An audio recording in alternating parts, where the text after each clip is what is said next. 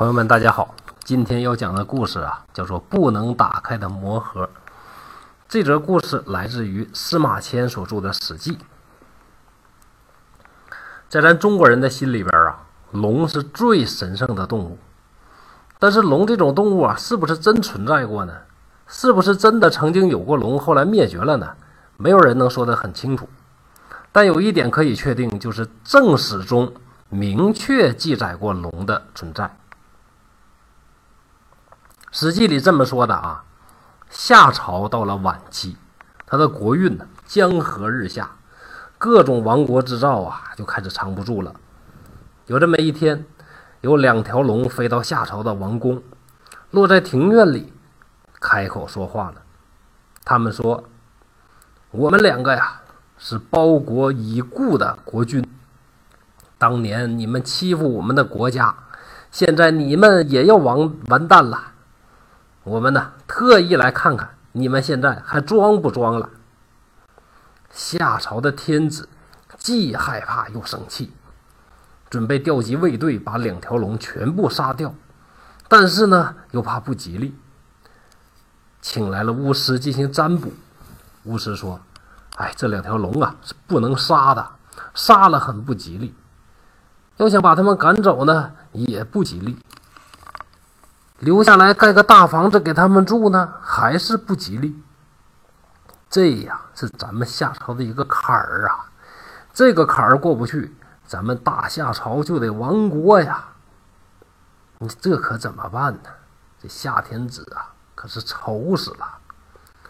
最后，巫师终于把解决方案说了，说啊，要准备华美的盒子，把龙滴下来的口水收藏起来，然后呢，再把盒子锁得严严实实的，永远不要打开。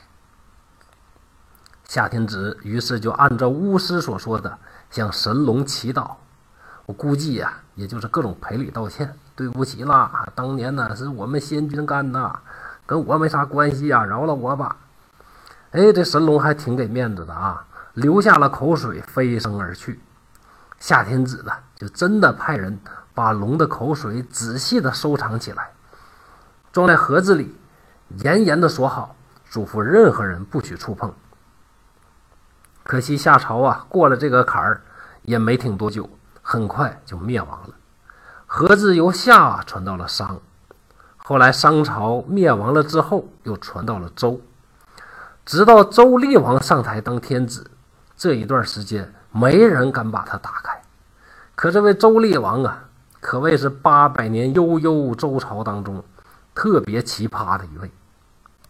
听说什么有这么个盒子不让开？他这么有意思吗？迫不及待的就把这盒子给打开了。这盒子一开呢，只见龙的唾沫经过几百年的风干，已经凝结成了黑乎乎的、黏黏的，像干了的胶水一样的东西。盒子一开，御风而动，居然滴到了地上，而且粘在地面上，是怎么洗也洗不掉。周厉王命令宫里的女人。全都一丝不挂的大吵大叫，希望用这个方法能够辟邪。那没想到呢，这个龙涎就是龙的口水啊，居然呢变成了一只黑猿。所谓黑猿呢，就是一种，呃，像乌龟一样的这个小怪兽吧。那乌龟跑得很慢，但是这个黑猿呢，跑起来非常的快。这小怪兽啊，跑来跑去，工人呢是围也围不住。堵又堵不着。后宫里边呢，有这么一个小女孩，刚刚七岁，奶牙刚刚换净，被小怪兽一撞，哎，这小怪兽就消失了。啊，宫里呢，大家都松了一口气，说这小怪兽啊，消失了，没有事情了。结果啊，过了几年之后，小女孩长到了十五岁，突然的就怀了身孕。在这时候呢。这个正在看书的我们真应该思考一下，这收藏的真是龙的口水吗？还是别的什么体液呀？这也不清楚。啊，总之呢，这个女孩呢就怀孕了，未婚先孕呐。这个妈妈呢，这个非常的年轻，呃，生了这么一个小孩儿，怎么办呢？没办法呢，就悄悄的把孩子扔掉了。可怜呢，生出来这个小姑娘啊，就刚一出生呢就被人丢弃了。这个时候呢，周大街上开始流行一个童谣，童谣是这么说的：说桑木公，积木囊，不用见周朝王。当时的天子是周宣王，周宣王呢就派人满大街的找拿这些东西的人，哎，结果发现有一对夫妇啊，真的在摆小摊儿卖这个商木弓和积木囊。周宣王就命令人们，命令人呐把他们抓起来杀掉。可这对夫妇可不是一般人呐，武功高强，拿手中的弓和箭呢是边打边逃，边射边跑。不但躲开了追捕，而且在路上呢碰到那哇哇哭的小女孩，还给带回家给收养了。而这对夫妇是哪儿人呢？他的家乡在哪儿呢？就是当年两条神龙的故乡，也就是包国。他们把小女孩带回去之后，就开始把小女孩抚养起来。由是由于这个家世贫困呢，后来呀，小女孩啊虽然说长得非常非常的貌美，但是呢。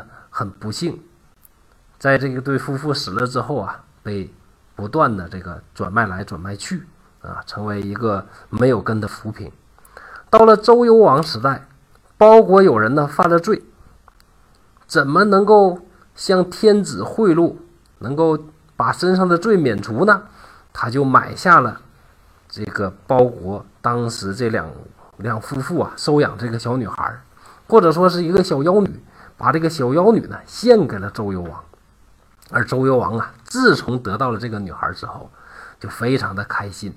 从此，他把所有的爱啊，全倾注在这个小女孩的身上，也由此走上了亡国的不归之路。这个小女孩呢，是包国人，加上她姓氏，所以被后人称为包氏。以上的故事呢，基本上呢，是我没有经过任何篡改啊。从《史记》里边拿出来的这个故事和后面包氏烽火戏诸侯的故事一样啊，是真心非常的扯淡。你说把这事儿记录下来的司马公啊，心态也挺扭曲的。要说咱们呢，就好什么，就站在这个道德制高点上对别人是说三道四。你看历史就知道了啊，有的人是什么呢？嘴里说饿死事小啊，啊失节事大。就说这个饿死都没事啊，千万不能失节。自己呢干什么呢？说的很道德高尚，自己一世苟且，而且各种不伦之恋。那大家可以查查看他是谁。还有的人是什么？他是不让老百姓的夫妻团聚，不能见面啊。男的住男营，女的住女营。自己呢有几百名的这个机器，每天晚上呢是不停的这个淫乱。这些人人的逻辑是什么呢？要我说，这些人的逻辑就是：你爱我的红颜呢，就是我的知己；不是我的红颜，那就是别人的祸水。其实照我看，这个周幽王啊，不过就是什么呢？就是爱我所爱，无怨无悔嘛。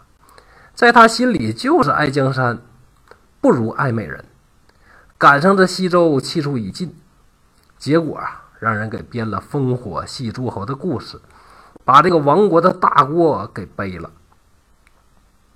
这多情的种子啊，当不了霸道总裁。霸道总裁这往往是薄情的。像兼得的妹子啊，你们还是省省吧。这样的人呐，只有小说里边才有啊。